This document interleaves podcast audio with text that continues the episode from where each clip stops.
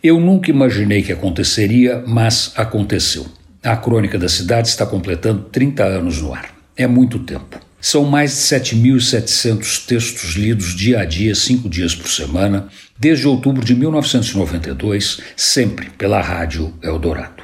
É um prazer e um privilégio e também uma responsabilidade. Colocar no ar um texto inédito por dia durante 30 anos é um exercício de teimosia. Arrumar assunto para isso não é fácil. Mas, como diz meu amigo o pintor Dudu Santos, eu sou um profissional. Inspiração tem pouco a ver com a capacidade de produção. Escrever uma crônica por dia é obrigação. O tema surge de todos os lados. É prestar atenção na vida e nos seus detalhes, e ele surge. Seja na fumaça amiga de uma padaria, seja na criança vendendo balas no sinal, seja na cidade que corre ininterruptamente 24 horas por dia, seja onde for.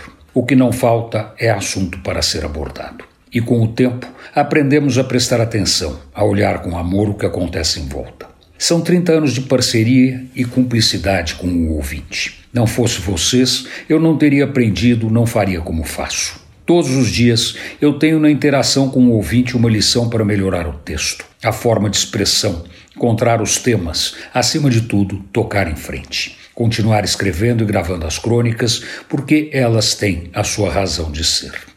Eu não sou cabalista, mas acredito que as coisas acontecem por alguma razão que nem sempre conseguimos compreender, mas que está aí e nos faz seguir em frente. São Paulo é grande demais, importante demais, complexa demais para não ter uma homenagem diária. Homenagem para a cidade e para seus moradores, para os ouvintes da rádio. Muito obrigado a cada um de vocês por eu poder fazer isso há 30 anos. Antônio Penteado Mendonça para a Rádio Eldorado e crônicasdacidade.com.br.